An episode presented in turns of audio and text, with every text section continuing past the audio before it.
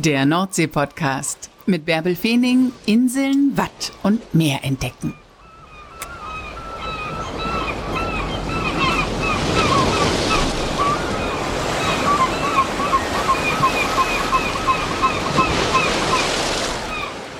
Moin und herzlich willkommen zur 127. Folge des Nordsee-Podcasts. Der Winter ist da, es wird rau bei uns im Norden. Der Wind pfeift, die Wellen peitschen, die Gischt weht einem ins Gesicht. Und am Strand ist jetzt so manches zu finden. Besonders nach dem Wechsel der Gezeiten. Ja, wenn das Wasser sich wieder zurückzieht, dann lohnt es sich hinzugehen und zu gucken, was angespült wurde. Auf vielen unserer Inseln und auch an manchen Orten am Festland gibt es Menschen, die darauf spezialisiert sind. Wobei so ganz ausgeprägt ist es bei uns gar nicht. Es ist viel extremer entwickelt in den Niederlanden.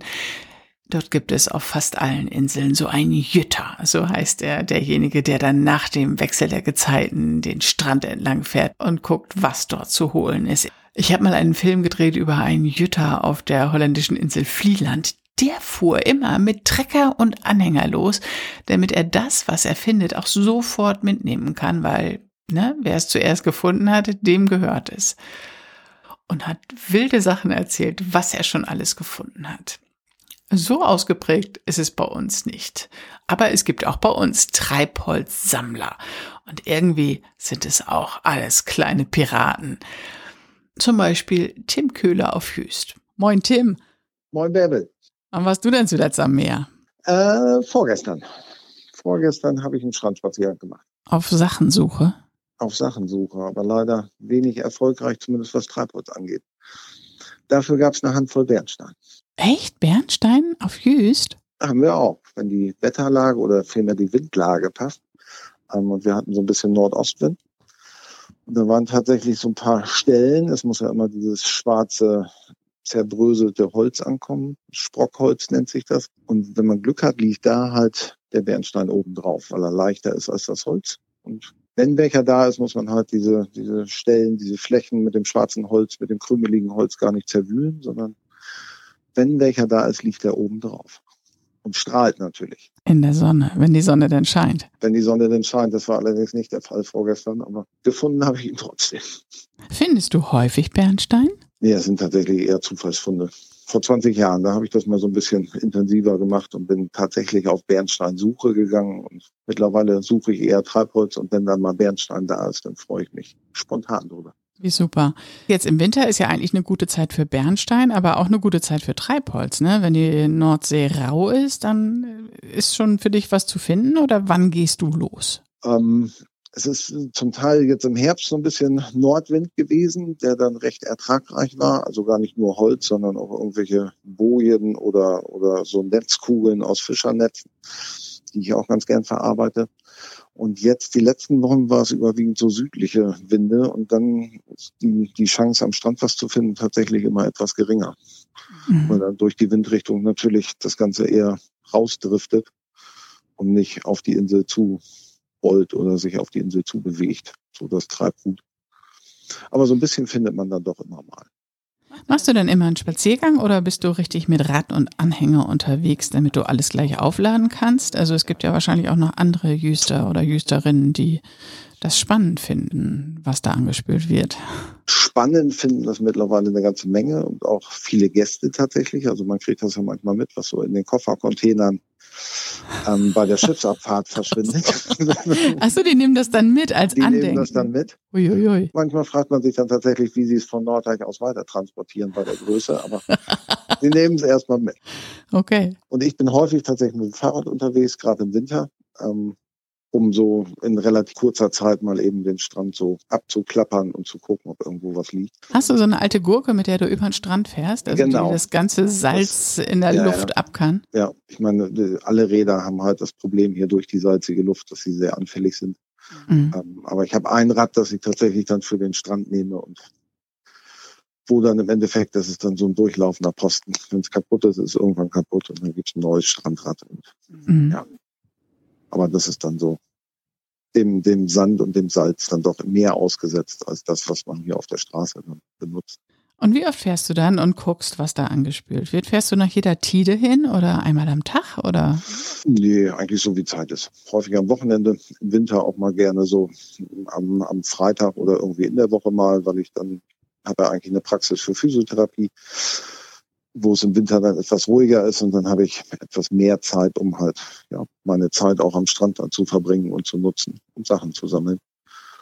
Ähm, ja, und manchmal findet man ganz schöne Sachen, zum Teil halt alte Sachen von Schiffen, also irgendwelche Wrackteile, Eichenspanten oder Eichenplanken. Die haben halt immer so eine ganz besondere Geschichte, finde ich. Das ist so das, das besonderste Holz, mhm. das ich da manchmal finde. Was war dein außergewöhnlichster Fund?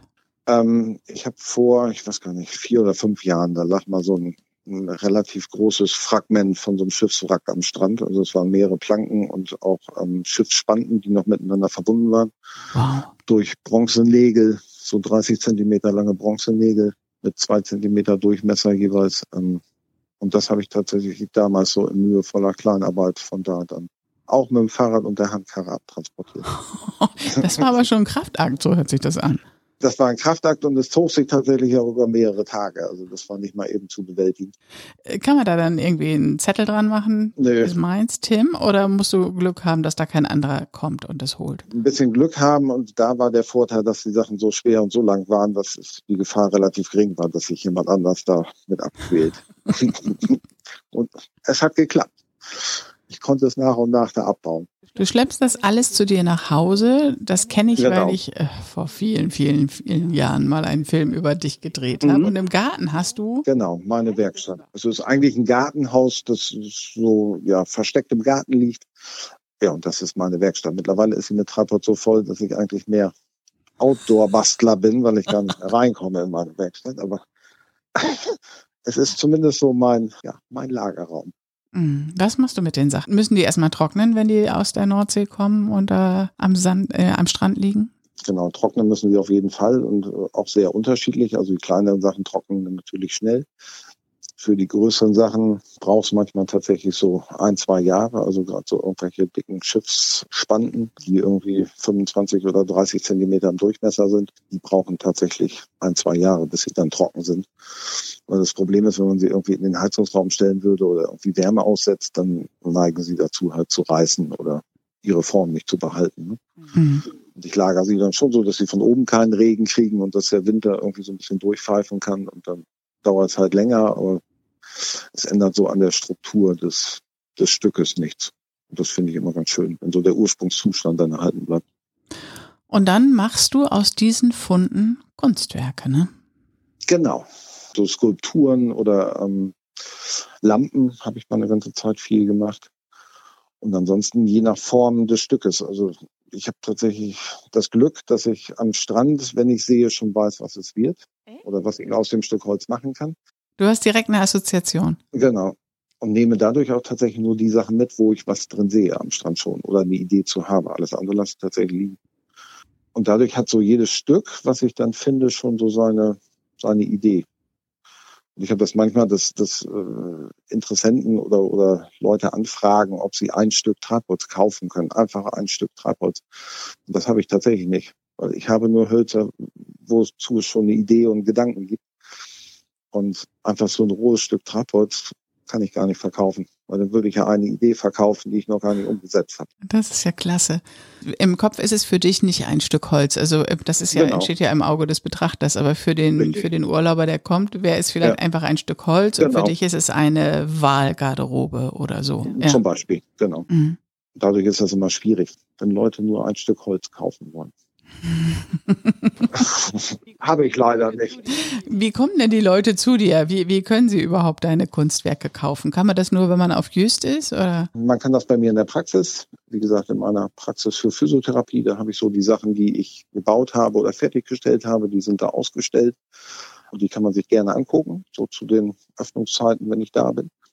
Ja, und ansonsten hat sich das mittlerweile auch so ein bisschen umgesprochen, dass ich so der der Mensch mit Treibholz auf Jüst bin. Einfach Kontakt zu dir aufnehmen, anrufen, eine E-Mail schreiben oder so und dann findet sich ein Weg. Genau. Dann erzählst du, was du gerade vorrätig hast. Genau. Oder man kann mir Wünsche sagen, an was man denn Interesse hat oder was man sich vorstellt. Also es lässt sich auch durchaus dann irgendwas umsetzen, wenn es, wenn es bei mir zeitlich reinpasst. Auch noch jetzt zu Weihnachten? Naja, zu Weihnachten wird schwierig. Das ist ein bisschen knapp. Nee, ist ja auch Kunst. Es muss ja auch dann kommen, wenn es raus will. Ja, genau. Und das, diese Idee muss ja irgendwie umgesetzt werden. Also es kommen relativ schnell Ideen, auch wenn jemand sagt, ich hätte gern dies oder jenes. Und dann mache ich mir Gedanken dazu und eine Idee ist relativ schnell geboren, aber es muss dann ja zeitlich irgendwie umgesetzt werden. Und das ist dann manchmal so dieser Spagat zwischen dem Praxisleben und den, den Patientenbehandlungen und dem Treibholz. Und je nachdem, wie viel dann halt aktuell in der Praxis los ist, fällt das Treibholz dann wieder ein bisschen hinten rüber. Also bist du der Mann, der immer mit den Händen arbeitet, ne? Tagsüber Genau. an den Menschen und äh, nach Feierabend dann am Holz. Ein Handwerker im wahrsten Sinne des Wortes. Am Menschen und am Holz. Du bist gar kein Insulaner, ne? Nee, gebürtiger Hannoveraner. Aber seit Kindheit an schon immer Urlaub gemacht auf der Insel. Und irgendwann nach Ende der Ausbildung zum Physiotherapeuten dann gesagt, ich gehe mal für eine Saison auf Wüst arbeiten.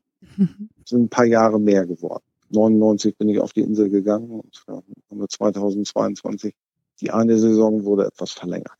Weil du dich sofort in die Insel verliebt hast. Was hat dich am meisten geflasht? geflasht haben mich damals die Kindheitserinnerungen an diese Insel. Ich habe halt seit, seit Kindheit an immer Urlaub gemacht hier. Und ähm, ja, damals als Kind habe ich immer gesagt, wenn ich groß bin, ziehe ich mal nach Wüst. Und das habe ich dann irgendwie weiterverfolgt. Und nach Ende der Ausbildung habe ich gesagt, nun probiere ich das doch mal, so ein Jahr auf der Insel zu arbeiten. Vorher habe ich 15 Monate Zivildienst gemacht, auch hier auf Wüst, im Bereich der Altenpflege und im Kindergarten. Und das war damals so der Test, ob man es dann wirklich längere Zeit am Stück aushält. Und das war super damals, diese 15 Monate Zivi-Zeit. Und dann bin ich wieder aufs Festland und habe meine Ausbildung gemacht, auch hier oben an der Küste in Wilhelmshaven. Und bin dann nach Ende dieser drei Jahre Ausbildung wieder nach Wüst zurück. Und hast dich gut an das Inselleben gewöhnt. Ich meine, jetzt ist ja Jüst gut erreichbar oder auch das Festland schnell erreichbar, aber das war ja nicht immer so. Das stimmt, wir sind ja die gezeitenabhängigste Insel eigentlich, zumindest was, was den normalen Fährverkehr angeht. Jetzt seit ein paar Jahren gibt's ja diese Schnellfähren oder vorher auch über den, den Flugplatz, den Flugverkehr. Also erreichbar wäre Jüst immer, aber halt immer etwas schwieriger als die anderen Inseln. Ja, es war aufwendig, ne? Genau, aufwendiger. Die Hauptfähre, also das, das Hauptpersonenschiff, das fährt halt immer nur einmal am Tag. In der Saison manchmal dann zweimal so im Sommer. Aber es ist halt wirklich extrem tideabhängig. Und da ist Hüst so die Insel, die halt sehr eingeschränkt ist, was das angeht. Mittlerweile ist das so ein bisschen aufgebrochen durch diese ähm, Schnellfähren, dass man halt mit kleinen Booten von und nach Hüst fahren kann und die können auch bei niedrigen Wasserständen fahren oder schon bei ablaufendem Wasser. Ja, das ist auf jeden Fall, ist, ist Jüst jetzt schneller zu erreichen. Darüber habe ich auch mal eine halbe Stunde äh, gedreht, über diese, diese kleinen Fähren. Und Mhm. früher, wenn wir auf Jüst gedreht haben, wahrscheinlich auch damals, als wir mit dir gedreht haben, dann sind wir immer geflogen, viereinhalb Minuten zwischen Take-Off und Touchdown. Also rucki zucki ist man auf Jüst, aber dann kommt Entschleunigung pur, weil vom Flugplatz bis ins Zentrum, was ist nochmal 45 Minuten mit der Kutsche. Ja, ja, bestimmt. Da ist man total entschleunigt. Du bist trotzdem kein Insulaner, sondern du bist Jüster, weil du nicht auf Jüst geboren bist, ne? Genau. Mhm. Aber dadurch, dass du die ganzen Insulaner wahrscheinlich auch bei dir in der Praxis hast, bist du ganz gut dazwischen, oder? tatsächlich. Der Grundstein ist damals so gelegt worden durch diese Zivildienstzeit wirklich schon. Weil ich dadurch im Bereich der Altenpflege halt schon viel irgendwie mit, mit den Insulanern zu tun hatte. Und ähm, es lief damals über die Kirche, diese Zivildienststelle. Und dadurch war der, der evangelische Kindergarten da auch mit ähm, eingebunden. Mhm. Dadurch war wirklich so die Anzahl der Jüster, die man damals kennenlernte, recht hoch. Und als ich dann nach drei Jahren wiederkam als fertiger Physiotherapeut, da kannten mich viele halt noch. Und dadurch war man dann von Anfang an da irgendwie ganz gut dazwischen. Und zum Physiotherapeuten muss jeder immer mal irgendwann hin. Also von daher bist du bestimmt Ob man will oder nicht. Ne? Nein, und mittlerweile habe ich auch viele Hausbesuche. Das ist ja auch ganz schön, wenn man zu, zu den älteren Jüstern dann fährt. Alles mit dem Fahrrad, weil für alle, die Jüst nicht kennen, Jüst ist autofrei. Genau. Alles mit dem Fahrrad oder zu Fuß, aber zu Fuß ist dann doch ein bisschen das zeitliche Problem, von daher mit dem Fahrrad. Weil Jüst 17 Kilometer lang ist. Ja, das stimmt. Das ist schon eine ganz schöne Strecke und gerade bei etwas stärkerem Wind ähm, schon auch eine körperliche Herausforderung. Äh, hast du denn in deiner Praxis noch Mitarbeiter, ähm, die so wie du damals einfach mal für eine Saison auf die Insel kommen oder arbeitest du ganz alleine? Momentan arbeite ich tatsächlich ganz alleine. Also ich habe eine Kraft für die Rezeption, die morgens da ist, ähm, aber physiotherapeutisch mache ich es tatsächlich momentan alleine. Und es ist recht hohes Arbeitsaufkommen, im Winter jetzt etwas ruhiger, aber während der Saison ist es alleine dann manchmal schon schwierig. Und suchst du? Also wenn jemand jetzt Lust hat, mal für eine Saison nach Jüst zu kommen? Wenn jemand Interesse hat, kann er sich gerne melden. Ja, wer weiß. Wer alles ja. den Nordsee-Podcast ja. hört und wer sich da jetzt meldet, um bei dir einzusteigen für eine Saison und wer weiß, wie lange er dann bleibt. Genau, ja, auf jeden Fall einfach mal die E-Mail schreibt. Sehr gerne. Du hast gerade von deinem außergewöhnlichsten Fund erzählt, den du da äh, mit viel Aufwand nach Hause geschleppt hast. Es wurden ja mal vor vielen, vielen Jahren containerweise, kistenweise rechte Turnschuhe angespült. Warst du damals auch am Strand unterwegs? Nee, das muss irgendwie kurz bevor ich dann nach Hüß kam, das muss glaube ich vor 99 gewesen sein. Ähm, da war diese Turnschuhgeschichte. Ich war tatsächlich, was Container angeht, bei der Strandung dieser ganzen Container von der MSC Zoe. Ja, okay. Ich, äh, mhm. am Strand unterwegs. Aber da habe ich nicht in Schuhen gemacht, sondern ich habe ein Sofakissen. Aber konntest du damit was machen noch mit den Sofakissen? Wir sind immer noch verfügbar. Also ich bin irgendwie auf knapp 1000 Sofakissen gekommen. Also die Kissenbezüge in 40 mal 40 Satin in sieben verschiedenen Farben. Die hast du da alle eingesammelt am Strand, du meine Güte. Die habe ich da alle eingesammelt, mühevoll gewaschen und wir, die waren zu schade, um sie liegen zu lassen. Erstmal haben. Ja, erstmal haben, genau. Ja, da ist irgendwie doch auch so ein, so ein Strandräuber-Gen in dir ja, schon, ja, das oder? sind so ein paar Piratengene, die da durchkommen. Ne? War noch mehr zu holen am Jüsterstrand, außer Satinkissen? Es war eine Menge zu holen. Das war aber eher erschreckend, dass es wirklich so viel Kunststoffmüll war, der ja kaputt war. Ne? Also es mhm. ist eher erschreckend, wenn man dann sieht, was so alles sich in solchen Containern befindet und wie voll der Strand dann wirklich mit irgendwelchen Plastikschrott liegt. Mhm. Den eigentlich kein Mensch braucht. Wenn man dann sieht, um welche Artikel es sich so handelt, fragt man sich, wofür braucht die Menschheit sowas? Aber also es war irgendwie ein Container muss mit, mit ähm, so Gartenstühlen aus Holz bestückt gewesen sein. Zumindest lagen ganz viele kaputte Gartenstühle am Strand. Mhm. Aber das war tatsächlich der einzig natürliche oder organische Artikel. Alles andere waren nur Kunststoffsachen. Und das ist, das ist schon erschreckend. Wenn man das dann halt auch sieht, dass das ja, also ist ja nur ein Bruchteil, ist ja wirklich angespült worden. Waren ja irgendwie um die 300 Container oder sogar mehr, die da über mhm. Bord gegangen sind. Alles andere liegt auf dem Meeresgrund. Und das ist eher, der Gedanke ist eher erschreckend. Ja, das finde ich auch. Und mit diesen Sofakissen, die waren aber noch tadellos in Ordnung, weil die waren im Endeffekt über Bord gegangen und kamen zwei Tage später auf der Insel an. Und dann hat man sie einmal in die Waschmaschine geschmissen, nacheinander. Die passten ja nun in der Dimension nicht in eine. Ähm. ja, Sofakissen hast jetzt ja genug dann. Ne? Ja. Die Türkisen waren die wertvollsten. Das hast du auch immer ein Geschenk, wenn du irgendwo hingehst. Genau. Ich verschenke nur noch ein Set Sofakissen. Die Inlets muss man sich selber besorgen. Ja, das kann man ja machen. Ja, genau. Und wann gehst du wieder an den Strand, Tim? Jetzt am Wochenende. Wie ist der Wind? Na, heute tatsächlich so ein bisschen nordwestlich. Und ja, mal gucken. Alles, was irgendwie aus nördlicher Richtung kommt, ist immer ganz vielversprechend. Dann drücken wir dir die Daumen, dass du was Gutes findest. Vielen Dank. Ich hoffe auch. Danke, dass du uns mit an den Strand genommen hast. Sehr gerne. Ich danke. Na, bei eurem nächsten Strandspaziergang werdet ihr bestimmt auch ganz genau Ausschau halten, ob ihr irgendwo einen Bernstein findet oder vielleicht ein Stück Treibholz. Und wer weiß, vielleicht nehmt ihr es dann ja auch mit und habt es zu Hause als Erinnerung oder macht auch ein kleines Kunstwerk daraus. Das war's schon wieder. Das war die heutige Podcast-Folge.